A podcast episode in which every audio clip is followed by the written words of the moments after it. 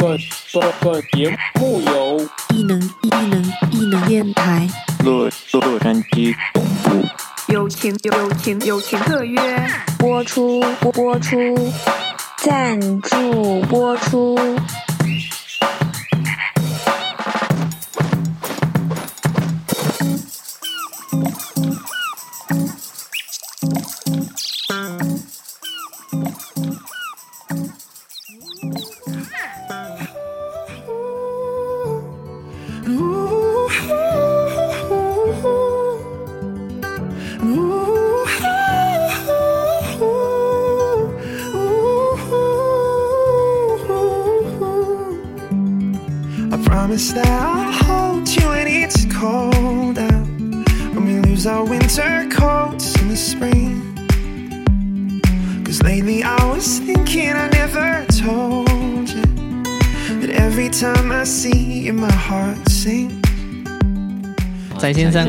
叫翟先生呢？啊，因为要匿名，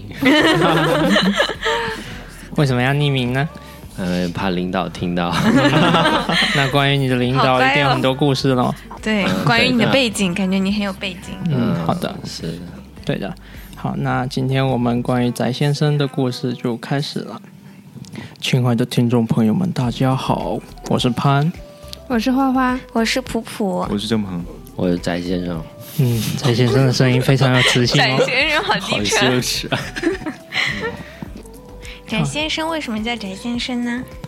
嗯、因为画画的 ID 叫翟世界，这个大学的时候开始，那个时候就兴趣所在嘛，就当时有一个叫涂鸦王国的网站，就有很多画手在上面去分享自己的作品，然后那个时候开始有有意识到要维护一个个人的品牌嘛，虽然嗯啊燃并卵到最后 好像，不过就坚持下来，一直这个 ID 就用下去了。啊，那也很好啊，一直坚持下来。嗯，那可以来一个自我介绍吗？对，让大家先了解你一下，啊，好啊性别男，性取向。你不方便说也可以。好容易被顺拐啊，这个。嗯就呃，之前在一家呃世界五百强的我们的央企做事情，然后呃现在出来了，觉得有一些嗯、呃有一些可能经历可以分享吧，所以就遇到你们。嗯。啊、一直是算是产品经理，但日常工作中会做一些设计，包括原型和平面设计都会接触到。嗯。嗯原型的话，主要是指哪方面的原型？嗯，就是说，呃，我们都知道给开发方的时候，你要给他一个需求文档嘛，然后一般的人给需求文档会给一个 extra 的，呃，那是一个简短的 demo 吧，就是对对，简类似一个单点的。demo，一般会比较简单。然后，呃，我们工作中就会用到一个比较高保真的，所以可能就会包含动效设计啊等等，所以还还蛮蛮多内容的。那你日常工作中的产品主要是做实现什么功能，做什么用的？嗯，其实方方面面都有，因为我们自己公司呃就有这种性格嘛，我们不喜欢外面买解决方案，所以很多东西都是自己做的，包括 OA 啊，包括嗯、这 O A 要给大家科普一下嘛。嗯，呃就呃协同办公的一个软件吧，嗯一个系统吧。嗯呃，它主要是有很多种嘛，对我们来说就是。呃，会议纪要啊，一些需要上传下达的东西，你要在这个平台上分享。然后有一些任务，呃，需要领导审批或者需要同事知悉的东西，你可以通过这个系统去传递，嗯嗯，留下一个纸面的痕迹嘛。就未来其实也是一方面保护员工，一方面呃，也是公司的制度要求嘛。嗯，嗯那 O A 之后呢，就是其他的。啊、我们的主营业务是电子商务平台，所以在这个电商系统，我也要去做一部分设计。啊、原来的就现在现在已经上线、已经开发结束的版本，就当那个版本在策划过程中，我是没有参与设计，只是去写需求。然后后面就发现，其实也因为完全项目外包乙方的话，你会呃就会失控，因为乙方是拿着一个固定的闭口合同做事情嘛，他越快越好，完成你的标书里面内容就好。所以标书里面并不会明确的写我需要交互体验到一个什么样的程度，所以拿到的东西就不太好。之后就是想要改版，那第二版就我们自己要去设计一个交互，设计一个高保真的原型。这样的话，给到乙方的时候，这是合同约定范围内，所以就可以确保我们拿到的东西会尽可能的跟我们想象的一致。那关于你的个人经历，我们能再跳回来一点，就是说你是以前是学什么的，然后怎么会到这样一个传统公司开始做产品经理？呃，嗯，这个其实还比较长的一个故事。一开始是呃材料科学与工程嘛，这这个是我们的教育体制，因为爸爸妈妈啊、看到物理学的比较好，虽然知道我爱画画，但是你也知道画画的话，啊，其实职业并不是很顺，职业这这个很多不确定性，所以你有想过做画家吗？所以真的是，那那倒是真的没有，我嗯。就我其实之前面试也有面试官问到这种问题，然后嗯。我觉得我天分没到那一步，所以做画家是不可能的。可是嗯。当时有想做设计相关的工作，然后嗯。爸爸妈妈觉得呃呃，因为很传统的家庭嘛，就是。学好数理化，走遍天下都不怕嘛。所以念材料一直念到硕士，但是这个过程中就，嗯、包括去留学，包括在大学里面，就你会有要花闲钱的时候，就这种时候不好跟爸妈开口要预算的时候，我就去做兼职，是帮人家建站、做网站，然后啊，在这个过程中，就是慢慢的开始掌握到做 UI、U 叉的一些呃基本知识。所以都是自学的。呃，对，算是一边实践一边学习吧。然后其实到最后也没有想过要做呃体验设计或者做互联网行业。进这家公司是做的是，就我们一开始面试讲好的是做商业分析，就其实就是他们把，因为这个公司本身是。这家央企下面的一个新的事业部，他做事情是想要把原来的一套在线下完成的贸易活动搬到线上去做，所以他需要有人去帮他把原来的那套贸易行为的流程给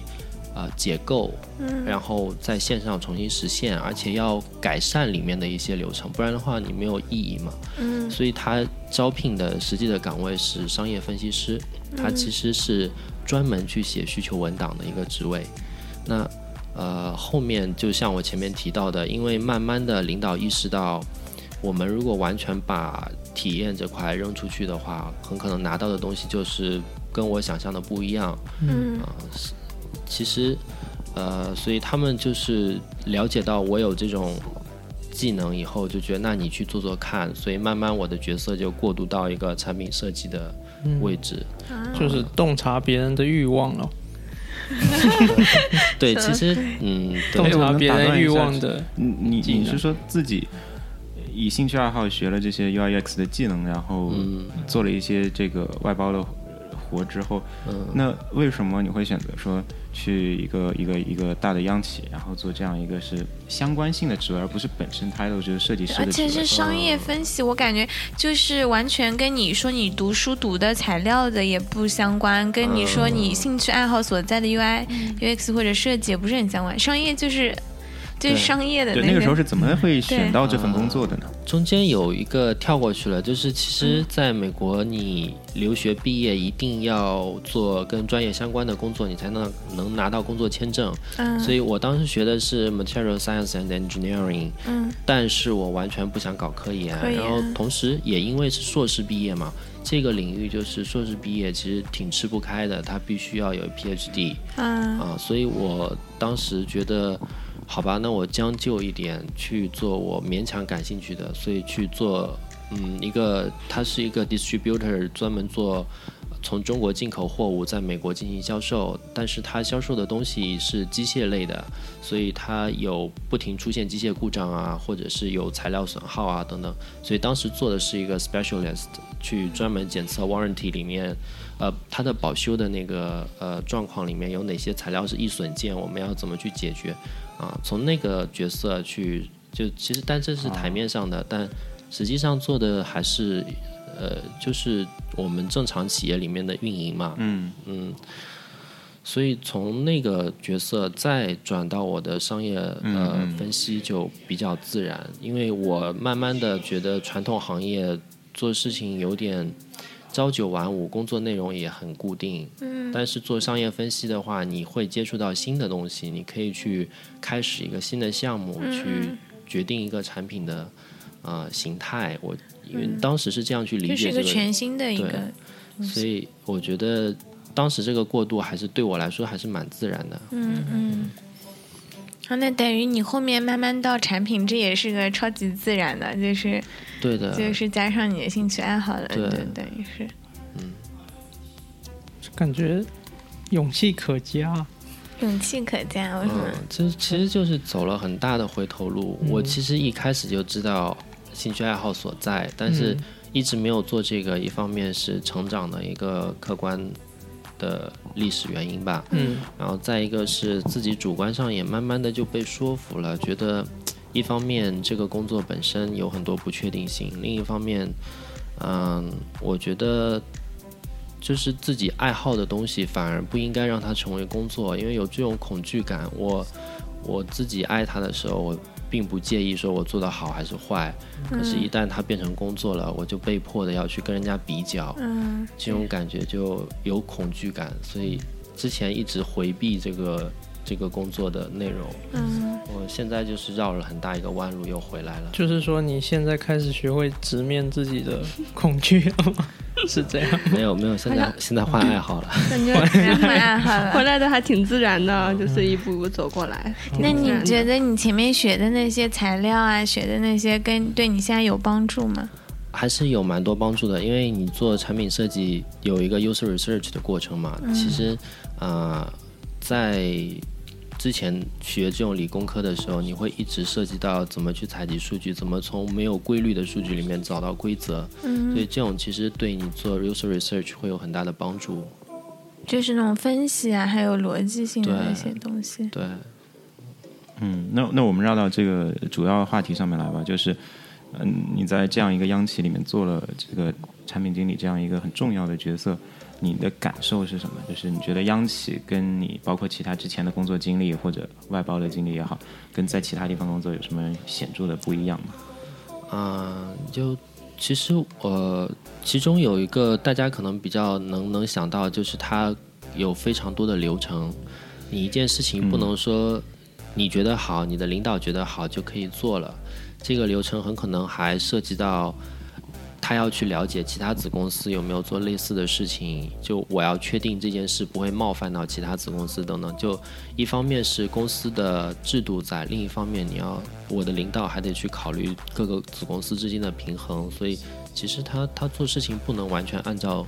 呃商业逻辑去判断，他有很多东西是政治的。就嗯子公司你能大概描述一下，就是公司的整个架构吗？呃，我们是这样的，就央企作为一个集团，嗯它的下面呃有一个投资平台，然后这个投资平台是属于它的子公司嘛，然后这个嗯投资平台下面再有一个呃等级，就是我们，就相当于我们是央企的孙公司，然后在同样这个投资平台的管理下，有若干个跟我们差不多的呃。产品呃差不多业务范畴的公司，互相之间其实呃像我们的主业是电子商务，呃就有其他的公司可能会主业是在线上完成物流啊，或者是等等，都是在线上去把一个传统呃产业的弱一一个模块给搬上来，就每个子公司会搬一个模块，我们搬的就是国际贸易。那我能问一下，就是你们公司是你们你就是你所工作的这个呃子公司啊，它是原来那那个央企重组出来的，还是说完全是重新招收人马呃，搭搭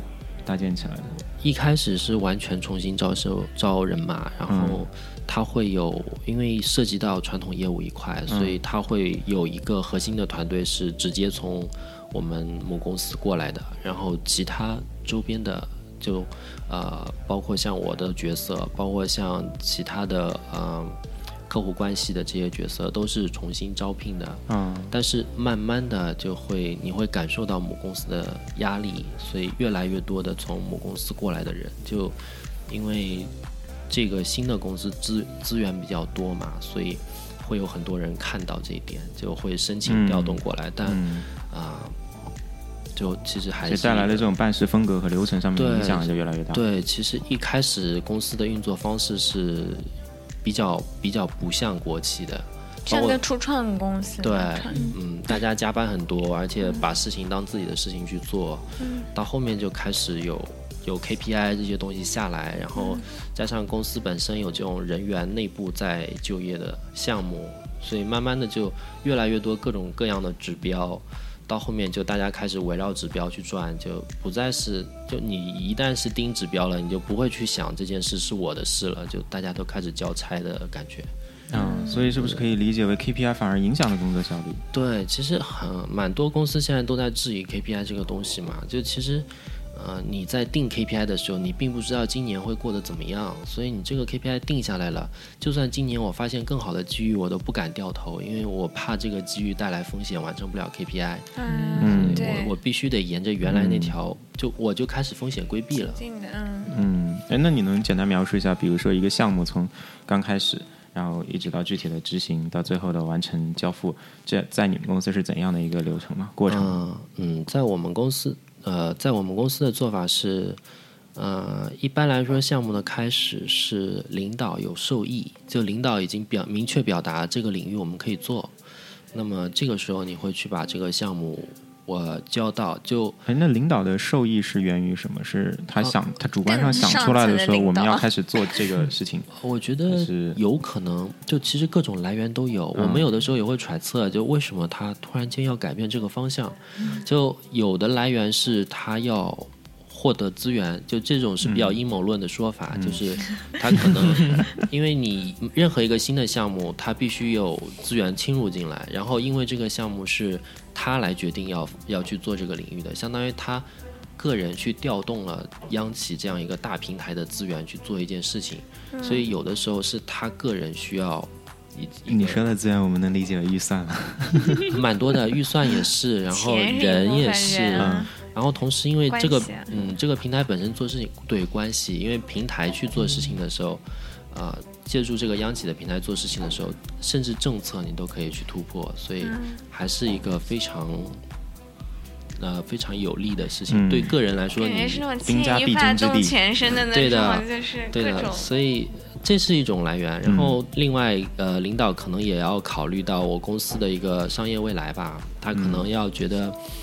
像我们这个项目一开始就是因为他意识到，呃，传统制造业可能不能支撑一个这么大的商业模式了，所以。它需要有一些呃第三产业的东西，需要有一些社会化的一些呃搭上我们现在的潮流的东西来来作为它的多元化的元素，所以这个项目就是在这样的背景下成立。然后还有一些原因吧，就还有的就是真的必要，就在工作中，啊、切身体会到嗯。对我呃公司制造带来了一些额外的开支，他需要去缩呃削减这种开支，或者带来了某种风险，他要去把这种风险给控制住，所以他会起一个项目，就包括我前面讲到 OA 系统，啊，这种就是起这个项目，就是因为他在工作中感受到，呃，有些东西失控了，有些东西没有经过审批就完成了，所以他这个东西是因为他在业务里面遇到了实际的困难，啊、所以还是有一些是商业上的目的，有一些是我公司治理的目的，还有一些是他，啊、我们我们阴阴谋论的去说说它是利，但其实这个也很正常，因为它我们说央企嘛，它其实呃大家从那里能拿到什么？他他其实薪酬并不高，但是他会给你很高社会地位，社会地位就是对资源的这种控制，所以这也是很自然的事情。嗯，哦，我原来以为那种央企都是那种就是制度啊，或者那种都是很老的，就不会想要与与时俱进的，就是感觉那种文件啊都应该还是纸质的，然后敲章啊什么，然后什么这种这种流，你知道还是感觉停留在上个世，就没想就是。就是，既然你你说你们公司竟然会有人，就而且是领导会主动想到说，感觉哎这个审批流程太那个要，就是大家往电子化，就是这样子对，大大家可能对央企有 stereotype，就觉得是那种很传统的，但其实现在的央企也是对，与时俱进的，对吧？其实现在的央企在很多方面都是，算是吃螃蟹的那个人，他因为资源很多，他并不担心做错事。对对，对。嗯。其实啊、呃举个例子，就像呃，我们自己上海的一家央企嘛，刚刚它其实很早的时候，在两千年的时候，嗯。他成立了一个电子商务平台。嗯。那个时候，这家平台啊、嗯，马云去那边要过赞，要过投资，就是其实他那个平台跟嗯。阿里巴巴是同一时期诞生的，啊，所以你可以看到央企其实早哎，真的。嗯。对，央企其实做这种事情，往往至少至少就有一些央企它是会走在前面，因为它资源很多，它的领导会接触到非常新的思潮，其实他们很很很对很，其实他们很现代，对，只是他们不那么高调的出现在公众面前。对对，好像大家都啊对对对是你如果不讲，我真的很难想象。就我原来还脑子里以为还是那种感感觉就是铁路啊之类的都是这种不感觉的太需要做些什么宣传，就是就就脚踏实地的去做这些事情。对，因为可能可能他们公关的压力并不大，就嗯不需要公众去认为他是创新的怎么样他只要说我跟国资委有有一个好的汇报就好。嗯嗯嗯，好，那我们说回来，就是这个需求确立了之后，接下来它会怎么样一步一步进行呢？需求确立以后，一般的呃做法是你要先在相关利益人面前把这个正式的展示出来，把这个我们所谓的可行性分析或者说立项立项的那个呃商业计划正式的把它说出来，然后。呃，这个会议会决定就领导愿不愿意继续推这件事情，因为他需要知道我做这件事情不违背其他同事的呃意愿。嗯，当这个会议呃，往往他会借一个现有的会议，就如果你有一个年度活动，然后正好这个人群都会出席，那么你会作为这个年度活动的一个呃专题去分享，但不会说是我们要在这个会上决定什么事情，只是说把这个事情先说出来，然后呃。如果在这个会上你们表现的好，然后各个呃相关利益人都觉得这件事我们可以做，那么领导收集到这种正面反馈，他就会说，那我们开始做这个事情。那这个时候你才会正式去写一个叫立呃叫商业计划书的东西。哎，我打断一下，就是我们上次在就是我们在认识你的时候，我记得你在一个分享上面说过“牵头”这个这个词，对的因为那是一个全英文分享，然后这个是个中文词，可能没有什么特别好的一个直译，所以你把这个用拼音表示出来，然后特别解释了一下说，嗯那么“牵头”这个概念在你的工作流程里面，它是属于怎么样一个情况？就像刚刚我们讲到的这个、呃，我们还没有正式立项，但是却已经开始做事情了。这个时候是谁去负责这个呢？就叫牵头。其实这个人他他书面上并没有任何授权，嗯啊、可能会有一个会议纪要来写下这这样一句话，就是由谁谁去呃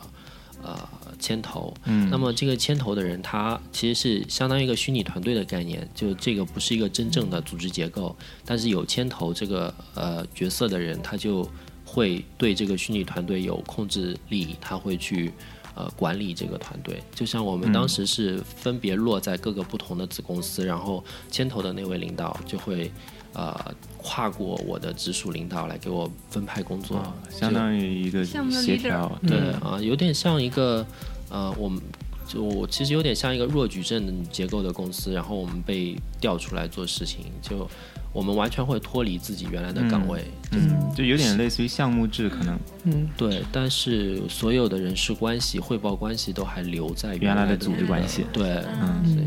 那么牵头确立了这个项目的确要做之后，下一步呢？下一步就是写正式的商业计划书，嗯然后呃，往往我不知道其他的公司怎么样，就我们那家公司是有专门的呃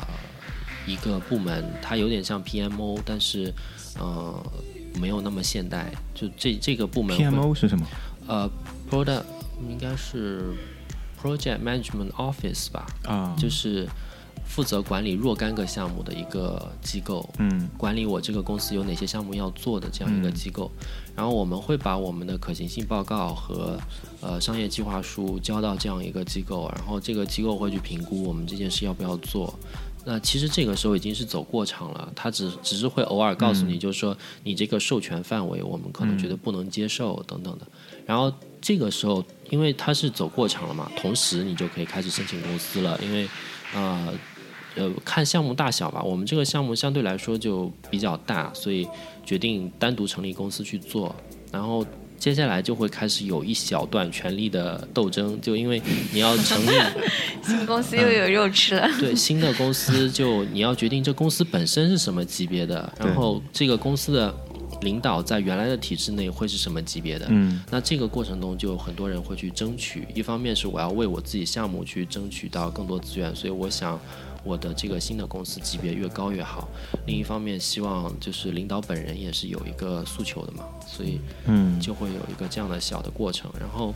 呃，一般来说不会太长的，因为这些都是前面有，其实大家都有一个心知肚明的，啊、嗯都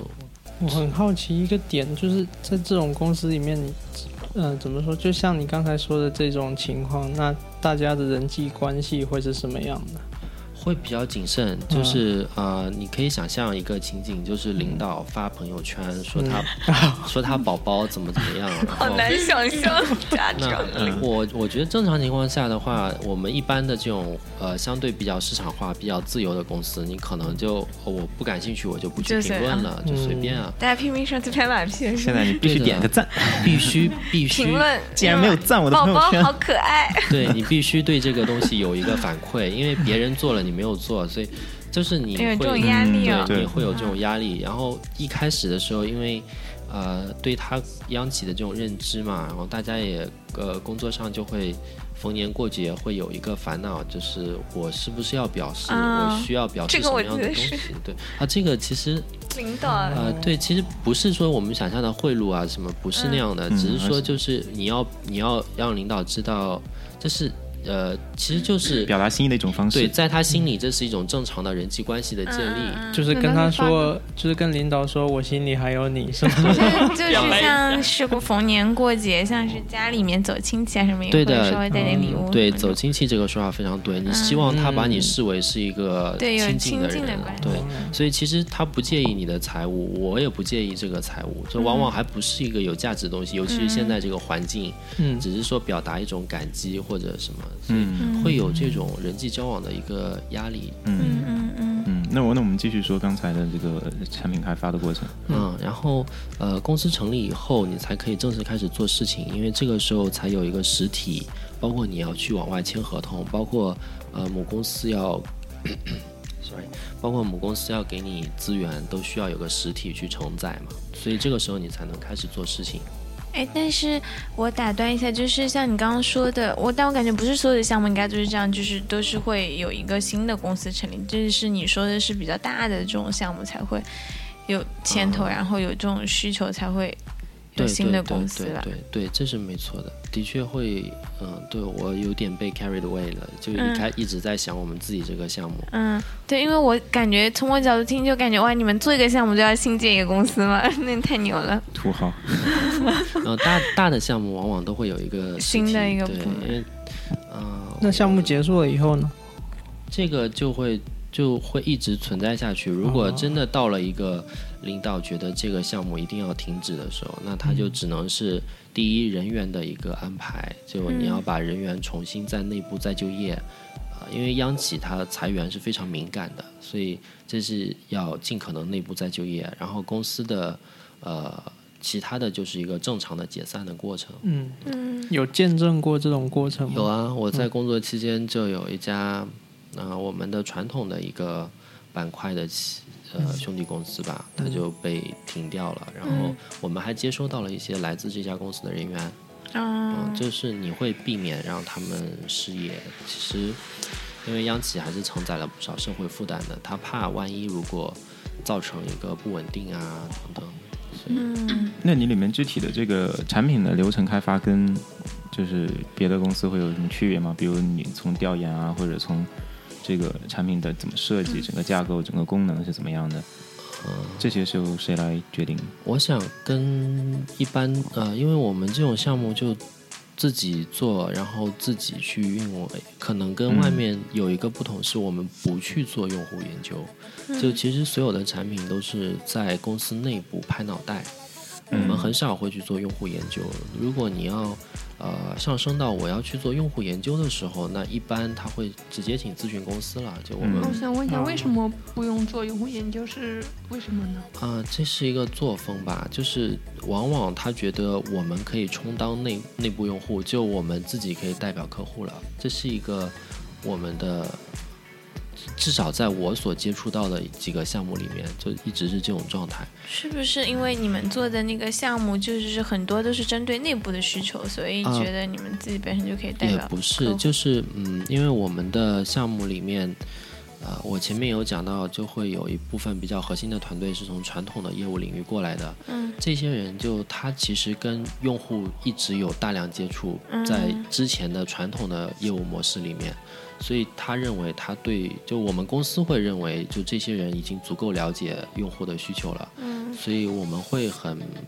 就不会很强调用户研究这个事情。当然我们，我们能在就是再详细说明一下你你现在所指的这个用户，是因为有很多不同类型的产品嘛？比如说哦 OA 的话，它是针对于说大家使用这些办公的，然后如果是电商平台，可能是甚至是不是在这个公司，在外面的人也会用到吧？对，所以用户应该是有多种面向多种人群，然后根据不同的产品，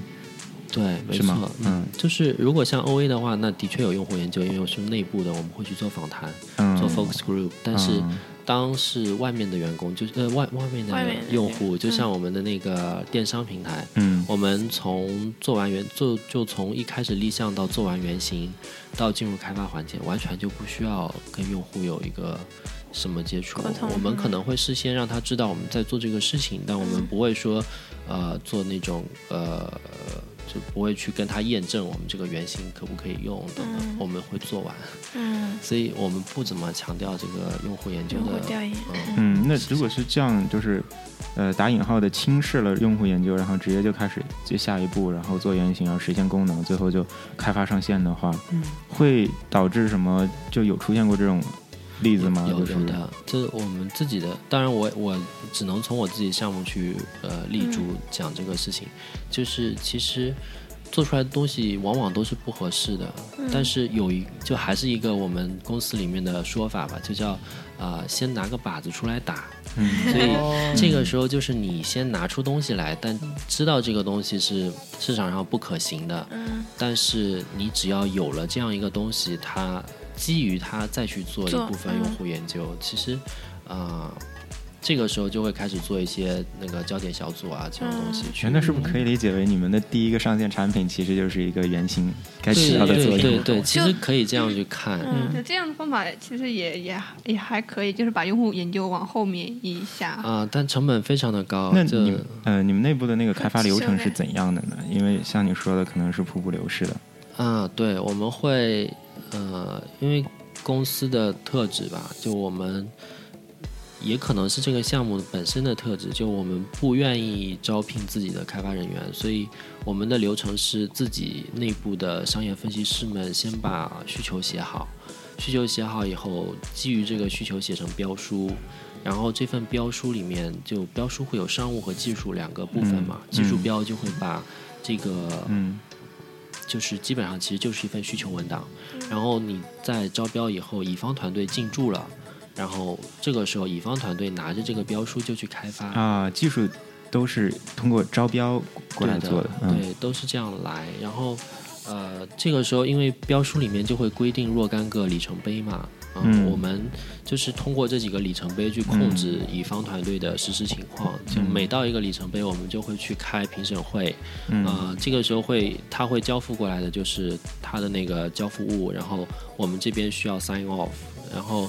呃等到若干个里程碑都跑完了，最后会有一个质保的过程。这个过程里面就是我我提到一些呃明显的你前面没有满足我们要求的需求，我们再去改正。就基本上是这样一个流程。那这样的话，后面这个产品的运维呢？呃，看情况，有一些是我们自己做，有一些连同运维一起，就另外立一个项目外包给这家公司，就让他继续去做。啊、因为呃，我我们公司就因为央企其实福利比较好，所以雇人的成本非常高。这样的话，他非常的想要避免我我再去招新人进来，因为他原来冗余人员就已经很难处理了，如果再招人进来的话，一方面领导觉得好像呃身上的担子很重，其他领导会来看，就为为什么我们都在裁人，你在招人，所以有的时候他会把整个运维都包出去，因为你要自己的人做不了的事情，你只能总归有人要做嘛，这个时候就只能是请乙方团队去做了。你说的运维是指什么？运营维护，啊，运营维护。嗯，所以你们就只是呃自己内部有个很核心的，就说对整个项目进度的把控这样子，对，搭一个框架，具体内容还是外包的，可能一些执行。所以有蛮多人，社会上的人对我们我们央企的项目经理、呃产品经理会有偏见嘛，就觉得啊，你们只是写需求文档的，就是因为这种情况。那你觉得实际情况呢？大家实其实都是多面手，因为央企尤其严重，就他会呃看你的技能，他觉得你有这个特长，即使这件事不在你的工作内容里，他也会让你去做。嗯所以其实很多人都是多面手，有的产品经理他兼商务，他会跟着领导出去商务谈判，会去各种呃需要跟我们配合的供应商那里要资源等等。哎，那我们正好可以过渡到说这个呃央企的生存之道，对，我觉得这个 就是你和周围的同事还有领导在工作生活的过程中碰到的，有没有会碰到一些就是让你觉内心觉得崩溃的不。对啊，或者是嗯，会有，就是压力最大的是你要，呃，尤其是我们的工作环境是一个比较呃传统的团队作为核心的一个领导层，然后呃我们这些商务分析师、商业分析啊等等的所谓的年轻人嘛，其实都是外面过来的，所以跟他们在沟通的过程中，你要一直去维恭维他，就说啊，你真的心态好年轻啊，所以，但你知道这会误导他，因为有些东西哦，就他他虽然真的是思维很开放，他的确是相对他的同龄的人有一个啊，呃很很开放的心态，但是他有的时候真的是看中了一个不太好的产品，嗯，但是他觉得啊这个超好，你你来看，你觉得是不是？我是不是特别新潮？是啊，是啊，是啊，是啊，对你只能说是，但是这这种时候你压力很大，一方面你怕万一误导他，鼓励他往这个方面去继续，就鼓励他这种审美的话，啊，你怕影响到自己未来的这个产品。比比如说呢，领导都喜欢什么样的？大叔、大妈妈，呃，我等一下，呃，他们你实际的年年龄龄方便透露一下吗？年龄大？概我一直很好奇这个点。这个要在五要在四十四十出头，是不是央企应该是按照年龄就经验来对的。一级一级往上论资升排辈一般不太可能会有就是二三十岁出头的小年轻，然后就让他去家里啊担这么，家里的关系啊，他就说不定一下子啊，有这种可能吗？除？非你是心胖，啊有呀，这肯定有啊。就这尤其是央企，因为存在时间比较长嘛，会有就我们社会上会有官二代啊什么的，但是在央企里面你，就就就会有就那家公司叫什么名字，然后大家一般就会起一个。就说法就说什么什么二代，就这种人就是爸爸妈妈本来就是在这家体制内呃 退休的，嗯然后孩子就直接进这家公司，然后嗯。因为央企之前发展很快，嗯。就它赶上了我们中国发展的这个呃黄金年代。对黄，金年代。嗯，所以蛮多人其实本来条件就不错，所以很多其实很多是很优秀的子女，他进入这个、这个体制完全就是有事做，他其实并不图薪薪酬报那个报酬，嗯嗯嗯，所以其实这种人 还挺多的。而且还是蛮厉害的，是吧？就因为家里人就是这样，对他其实这些人素质很高，嗯。不过你你还是要有一个体制去让他做事情，嗯。然后他去觉得这件事是他自己相关的。嗯。嗯，哎，那我们说回来就是，嗯，比如说领导喜欢的这个方向是这个苹果风，然后啊。然后但是你明知道那个东西可能不适合我们现在产品的形态，那你是怎么样去协调这种矛盾呢？你一方面要恭维满足他，然后另一方面又要真的确保这个产品最后可用好用，嗯，其实说说恭维就稍微有一点就过了，对，其实也不是恭维，就是说你你这个就问题落回到你做项目管理的时候，它可能是一个干系人管理的过程。嗯。就这些人，你知道他的期待是什么？尤其是当他手上把握着你这个项目就未来的一个呃生命的嗯这种前景命脉下，对命脉的前景下，你你必须去满足他，所以他提出来的东西，你必须要想办法在不影响呃主营业务的情况下满足他。如果他提出苹果风，那我很可能就要去总结他先要去跟他沟通，他到底看上了苹果的什么东西，然后你要去考虑这能不能整合进来。即使说这个是有代价的，就我可能要牺牲一部分商业利益来做这个事情，但是如果你不做这个事情，那你这个项目都没有。所以有一些你还是得去。嗯，那那你是怎么样去发现他其实喜欢的不是苹果这本身，而是苹果它的设计理念背后代表的那种设计理念？那比如说 logo，他如果说 logo 要大，或者我特别喜欢什么颜色，你是怎么通过他告诉你的这个表面信息，去挖掘它底下背后真实的那种审美的需求呢？这个就是第一，你不能带偏见，你不能自己自己一看。啊其实这跟你那个用户研究的时候问问题一定要问开放问题一样的，就是你千万不要带偏见，嗯然后要假装你什么都不知道的这种心态去跟他进行一个比较长时间的沟通，对，去挖掘他到底关注的是什么东西，因为往往他。不是说要你照搬整一个苹果的网站，或者说它一个手机上的一个什么呃东西，它只是说里面有一个东西很小的，它交互的，甚至有可能只是说翻页的一个动效，他感觉到啊、超级好，然后他不知道怎么去总结这个，他就跟你说我要苹果风，但其实你要去抓到他到底感感兴趣的是一个什么样的东西，嗯我那不能带觉得那个。之前那个什么辣条就 做的哦，特别卫龙辣条，对，卫龙 就是说抄到那个苹果 就是的精髓，对，嗯，这种嗯，那至少营销上是成功的。这就叫借鉴了。哎，对所以那呃，我们知道你现在已经不在就是这家央企了嘛？那么你现在在这这几家公司，你跟同事、跟上级沟通的时候，会不会就是原来练就的这种领导同理心，给你的工作带来很大的帮助呢？没有带来很大障碍，就是为什么呢？因为现在这家公司就是非常的，嗯，大家讲话非常直白，就完全围绕我的商业利益去做事情，所以。嗯，不再有那种恭维了，是吧？对，第一是我本人就不习惯，就稍微做一点普呃背景介绍吧，就是目前的一个情况是怎么样呃？，目前这家公司是一个创业公司，然后它是三个创始人自己现在还还参与很多项目管理的事情，啊、其实三个三个创始人分别还是这家公司的产品经理，嗯、然后团队也不大，其实整一个产品团队也就是十来个人，然后开发团队可能呃也是十来个人这样的规模，所以其实还是非常小、非常扁平的一个团队，所以他们讲话非常直。嗯，我有开有我高效，我经常、对他们就是说，为了高效，我我们不要绕圈子，讲话就讲直的。有被伤害到过吗？会会，我经常会，被伤害。我其实刚刚上个礼拜还特意找我的呃，就直接的领导嗯。去谈话。谈话呃我去找他，因为我很担心他对我有敌意，因为平时讲话觉得好冲啊，这个人啊、其实事实上证明，只是说他沟通方式就是这样，这个在国企里面是不会有的。这领导跟即使是领导跟你讲话，即使他心里有恶意，他都不会表现出来。你们的语言一直是如沐春风的，嗯。但你不知道他心里其实有有很大意见，所以。哎，那我能给你提一个小的要求吗？就比如说，你能用呃两个不同的 persona 来概括在央企里面工作的是什么样，然后在比如说现在互联网公司里面工作的产品经理是什么样？嗯，我想就是在央企，呃，你说互联产品经理吗？产品经理的不是嗯产品经理，也好，设计师也好，嗯，是可能设计师吧，还是设计师？还是设计师可能在央企做设计师的话，因为你没有 user research 这种呃资源，所以本人要有比较好的同理心，嗯要有要有比较强的耐心去挖掘领导的想法，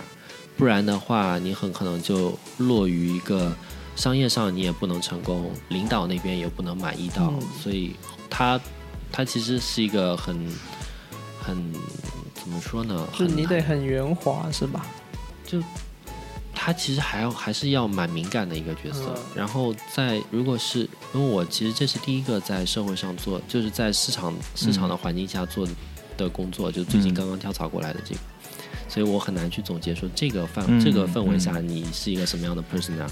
呃，我觉得这个因为因为这个。我觉得可能属于一个技术工种，就是嗯这这个情况下的设计师会要求你本人的技能，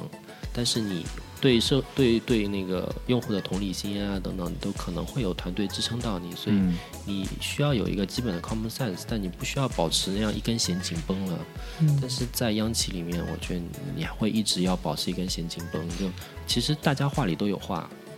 那那我很想问一下，如果在央企不能撕逼的话，那那那还要把真实的那个感受讲出来吗？可以啊，但是讲述的方式会比较曲折，就你会通过 通过各种各样的渠道，一个很长的链条，你听到哎，怎么他对我有意见？然后一个一个链条的一个一个环节你去征询，然后最后你再呃以一种不着痕迹的方式去把这个东西化解掉。如果你们正面开始冲突的话，呃，你可以想象就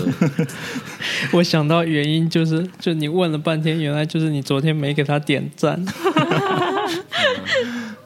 其实也没有想象中那么，就我们现在其实因为要要呃让大家直观的感受到，所以讲的比较极端嘛。其实对并没有那么那么说如履薄冰，但这个东西就跟社会上会不太一样。是。哎，那因为大家就虽然有的不是在央企，但是平时工作中也会涉及到跟上级沟通、跟别的部门沟通、跟上下游的环节沟通。那你能给大家一些什么建议吗？就是在与人打交道工作这个方面。啊、我想一个是你同理心，就你一定要去呃放下自己心里的偏见，去站在对方的角度去听他的话。其实很多人讲话，他不管是他表达能力，或者是他呃表达的艺术、说话的艺术吧，他未必会把真实的想法直接就表达在字面上，所以你还要联系前后文去想他到底在说什么。很多人会自己有一个假设，就呃，包括我们有一些人会有习惯，我自己也有这种习惯，就是人家的想法还没说完，我就会去接，我就说啊，这是，其实这个是嗯，可能要避免，因为呃，一方面。就算你们两个觉得好像我们同意了一件事，可是思想是不能共享的。其实你们觉得同意了，但是也许你脑袋里想的是这样的方案，他想的是那样的方案，所以这个是很很 delicate、很嗯很难去把握的度。呃，你不能自己有心理预设，一定要尽可能的了解到他实际在想什么，然后呃。不要急躁，要有耐心。很多人会想表表现自己吧，有这种表达的欲望，所以会在别人还没有把想法完全跟你展现出来的时候，你就去呃想要表达我我好像哎我懂你，我也有这个想法，我会呃怎么怎么做，就有一点呃被 carried away 了，就千万不要这样，要嗯。有耐心，要因为你这个是一个做做一个好的 listener 吧，就是你要的确的明白对方的需求是什么。嗯，就看你讲话，感觉就感觉出来你是个很好的这种嗯倾对倾听别人的那种。其实也也不行，就就一直在学习吧。我觉得这个，因为其实我觉得不同的人会对这个问题有不同的看法，会有的人觉得这样做反而不好，但我自己一直觉得，其实你还是要做好的 listener。嗯嗯。那我觉得其实总结一下，你前面那个在就是央企做的，其实刚开始你说是像以商业分析师，但其实到后面也慢慢变成一个像是类似于产品经理这样的角色嘛。对，其实呃也不能算产品经理，因为所有的东西外包给乙方，乙包去乙方去做那个项目管理，所以我实际上是一个 product designer 这种角色。还是以 product designer，然后但现在是慢慢转型，现在创业创业公司是算对，我希望转到产品经理，因为呃，其实我也不一定觉得这是对的，不过我想尝试一下。嗯，那为什么呢？能讲一下吗？就是从，就我觉得你整个就是，其实你的整个就是整个那个就是经历，就是一个很综合的一个，就是不是说我很就是专门对对的你其实是个很广的一个，就是你从商业的，然后可能某一些比较理性的那些，还有包括又是产品设计，然后还包括你自己个人兴趣，其实又有偏艺术那方面，就动漫啊这种，呃，画你你是自己画的是漫画嘛？就是那种，对，卡通的会会自己画一些。所以我觉得是个很综合的一个。然后你为什么到现在就是会往想要做产品经理这样一个呢？其实一方面是自己对产品经理的理解，觉得这个这个工种本身就是一个比较横向的知识会比较丰富的一个工种，嗯。因为它一方面要跟开发有沟通，一方面要跟设计有沟通，还要跟呃商业上的呃同事有沟通，所以嗯、我觉得正因为自己的经历吧，所以往这个方向转是比较自然的一件事情。再一个是我始终觉得作为是呃作为体验设计师吧，我可能起步稍微晚了一点。嗯，怎么说呢？因为你建立自己的 portfolio 这个过程非常的痛苦，你没有自己好的一份 portfolio 去支撑的话，在面试的时候非常吃力。其实连那个简历轮都很难通过，嗯所以对我来说就是。在决定接下来三到五年我要积累什么样的一个资历吧。我觉得，如果我现在去积累一个体验设计的资历，可能其实来晚了，因为我毕竟年纪在这里。啊，我觉得可能往往那个产品经理方向去转的话，会啊，这这其实比较功利的思考。嗯这这个我并多方面考虑我更多是的一个结合你自己的一个。对，其实这个并不自豪还还是应该追求自己的梦想。我这个属于妥协的。哎，那我我们再往回面回回问过去一点，就是关于你做设计的这件事情上面，比如说你虽然就是也很强的同理心，然后比较高的呃情商吧，在这样的一个、呃环境里面，然后做设计，那当你的设计拿到需求，然后你做出具体的那个原型，做出那个视觉稿的时候，你是怎么把它 pitch 给你的领导或者是 stakeholder？呃，首先你我我自己工作中是这样的，我会先呃和就我认为关系比较好的、对我比较支撑的一个领导，他可能未必直接管理这个业务，我会先让他看一眼，啊，因为他会能够比较了解到其他的领导的一个心意啊，我会先让他看一眼，他告诉我觉得哪些地方这个领导明确的会反对的，这种我会提前做掉，因为避免在给他看的时候会啊、造成他的敌意，因为其实大家很忙，尤其是央企的领导，他会失去耐心，如果连续看到几个点是他明确不满意的，那很可能就这个这个你就不要讲了，就会带来很很糟糕的一个效果。啊、跟他实际讲的时候呢，嗯，会准备一些 B 方案吧。就如果他真的对这个东西，其实你可以预测到，跟他工工作久了以后，你可以预测到他可能在哪些点会提出问题，那你就多准备在这种点上准备一些备选方案，尽量不要让他直接提出意见，就直接告诉你这件事情应该怎么做。这也是一个老的说法吧，就是说，呃，你要给领导做选择题，不要让他做填空题。嗯那就是说，如果让他做填空题，其实会给你带来很大的灾难，因为第一，他未必熟悉你的这个专业，他可能反而就给你制造额外的工作负担。另一方面，呃，因为他已经帮你填上这个空了，你再说这件事我不认同的话，你也是很大的阻力。嗯，所以，呃，会准备一些 B 方案带去跟跟跟他沟通。哎，那比如说领导知道他们可能在设计上面没有像你这么多的专业知识，那你会涉及到一个去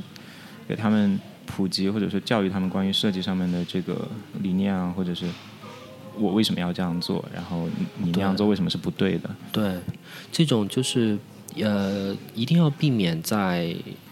就事论事，就一定不要在就事论事的那个情景下去嗯攻击他，说、嗯啊，因为我更专业，这个、嗯你这个明显是审美上有问题，就不要产生对立的情绪。对，其实你要在日常工日常工作中有意识的去把这件这种这种观念培养起来，啊就是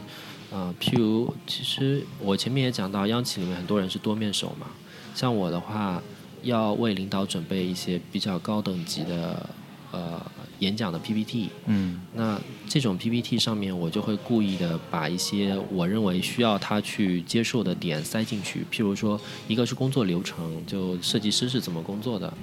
那做 PPT，你把 PPT 视为自己的一个产品的话，啊、去走正常的工作流程，就是像一开始跟他做 content inventory，让他告诉你有哪些类型的内容你要放，啊、各个内容会组织在什么样一个结构，那这种就是 content inventory 的那个活动，你就去灌输给他。嗯，然后接下来，呃，一般的领导他可能看 PPT，他没有一个，他不知道你到底是怎么做，他只要看最终结果。那我跟他做的时候会，嗯，就一开始先给他一个呃线框图，就呃简单的画的、写的，或者是在 PS 上做，就没有颜色，没有什么，让他先去接受线框图这个概念。他去呃，譬如他觉得这页要放前面，或者这页我要增加动增加一些呃图片啊什么的，就在这个阶段完成。然后接下来我们再去做所谓高保真的，就再去做一个真正的 PPT。然后这个时候的 PPT 它可能过渡效果都没有，只是一页跳到另一页，啊，这个时候他看完了觉得哦内容 OK，那呃我再去增加动画效果，因为其实我们这个领导的风格也是比较呃新颖的，他就是喜蛮喜欢这种高大上的嗯 PPT，、他喜欢这种简洁，他本人演讲能力非常强，嗯。就他可以接受我的 PPT 里没有字，只有几个那个 key point，嗯所以这种 PPT 就因为留白很多嘛，所以动效非常丰富，就会有很多、给很多空间。对，那在做这个动效的过程中，其实就其实相当于一个呃设计里面的一个行为了嘛。这个时候，领导会跟你一直沟通，因为啊、呃如果你给他看的是产品，他会觉得他有思考，他其实有资格提出意见。可是 PPT 这件事本身非常 low profile，他又觉得。呃，我完全交给你，我并不是很介意，尤其是动效这种东西，配色这种，他觉得完全交给你，我不我不呃不 care。那这个过程中就建立起他对你这种信任，就他相信你在审美上的，在呃专业知识上的这种呃专业性，所以等到再跟他去沟通产品的一个高保真原型的时候，他会本能的就去觉得，甚至当他不认同一个设计的时候，他还是本能的觉得，因为你比我专业，所以这件事如果你倒过来在呃设计评审的时候去做这件事，那他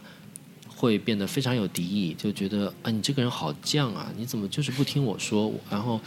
那最糟糕的情景就是他用领导的威严，他觉得自己受到冒犯了，就算他已经被你说服了，他也必须他也是不服。对他要硬的把这个事情做掉，因为这件事情已经上升到一个威严的地步了，所以会很不好。嗯，所以是要。平时这种小事情上慢慢建立自己的对这种个人的。对啊，七分做人，三分做事，七分做人，对我感觉就是一种自下而上的、润物细无声的对领导的审美教育。润物细无是不是可以其实扩散到身边很多事情都是这样？对，让我想到就是我们自自己日常在做工作的时候、做设计的时候，其实有的同事可能只问你要一张图，说哎怎么样，随便弄一下就好了。嗯然后你在跟他工作的时候，你也不能用他那种很随便的态度，你反而是要很认真的跟他讲说这个图是怎么样怎么样，必须这个尺寸、这个大小、这个比例。嗯然后他会感受到，哎，你是很专业的，对吧？可能一次两次过后之后，你在你们在重大的事情上面的工作合作，他就会相信你，就会信任你，不然他也会觉得，哎，你也不就随便弄一下吗？对，他就知道你不是个随便的人了。随便起来不，啊。好吧。那我们今天时间也差不多了，感觉挖了非常多东西要消化一下。对，先生还有什么？就是最后想要比如说对跟我们年轻设计师的对对对设计学生群体的建议啊之类的。嗯对，嗯，我觉得这个领域还是非常非常有趣、非常有前景的一个领域，嗯所以还是蛮羡慕年轻的设计学生本来就已经在学这个了。嗯然后我们我觉得其实国内的氛围并不是特别好，因为体验设计啊、并不如国外那么就它的我们并不去认知它是一个很高专业度的，这当然是我个人的观察，嗯所以我觉得可能你们进社会会。刚开始会比较苦一对，点，应该会有比较苦的一个过程。你去建立自己的那个，像所我们可以想象，大厂一定是尊尊重设计师的，嗯但是你在进入大厂之前，很可能需要已经有一份相对比较可靠的，呃，嗯，作品集了。作品集就你刚刚说 portfolio，对，所以我觉得嗯这个可能对大家来说是个障碍，积累这个作品集的过程会很痛苦。嗯所以我自己的做法是，我就，呃，其实很多客户让你做事情，因为客户的审美的关系，因为客户的，呃，他的预算的关系，他可能会要你做一个跟你自己的审美和品味完全不同、不符合的东西。那这种时候我，我建议大家还是另外再做一份完全符合你意志、完全符合你的审美的那个，能够代表你个人能力。对，代表你个人水准的一个东西，这样留在自己作品集里面，然后同时有一些想法，呃，如果你觉得就即使你没有资源去把它最后落地吧，但作为设计师，我们可以做一个高保真的原型出来啊，所以。呃，这种高保真的原型，未来拿出去，我不觉得它会呃像一个真正落地的项目一样帮到你，但是它可以向人展示你的对产品的思考，对呃交互的一种专业的技能。就我觉得，呃，虽然你可能未必能接触到很多项目，做这些项目的时候，很多事情可能违背违背你心意，但是你总归要保持自己的这种呃初心吧，做出自己符合自己的审美、符合自己水准的一个作品集来，嗯为自己未来发展铺路吧。嗯，好的，好，好，就这么结束了吗？谢谢。好，那就非常感谢今天非常感谢今非常天嘉宾感谢今天的翟先生。所以前面其实我们没有讲到他个人的作品啊，就他其实有画画，嗯，你的作品集网站可以后面我们可以到时候听就刚开始好像有讲到一下，对吧？他你嗯。你有说有个什么画的那个网站。啊，没有，那你其实可以关注我微博“宅世界。啊啊，关快去关注宅世界，宅世”，界，就宅男的宅宅，世世界界就是就是世界。一个世界的世界。自己画画是画的是什么风格的？画的东西是？对啊，自己去看。啊，大家自己去看吧。然后还有我们是我们是异能电台，我我上海，我们是分舵艺能电台上海分舵。嗯，对，介绍别人的时候别忘了自己。介绍自己也有帮我们自己也打个广告，然后嗯。大家想要呃，就我们有一个大大的一个艺能综合社区，嗯，有艺能微信群。电台群，对，然后如果想要加入我们的话，可以微信或呃搜索“艺能电台”拼音就可以了，嗯，然后找到审核君然通过后审核。对填表审核。好，那就今天就这样。嗯。好，那好今天拜拜。就这样啦。嗯，，大家拜拜，拜拜。拜。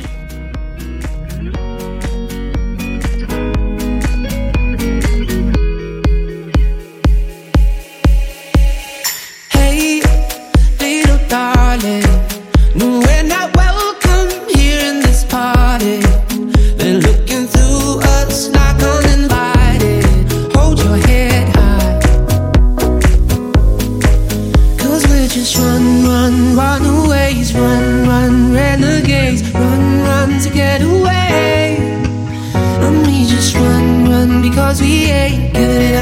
get away. Always a haunted place.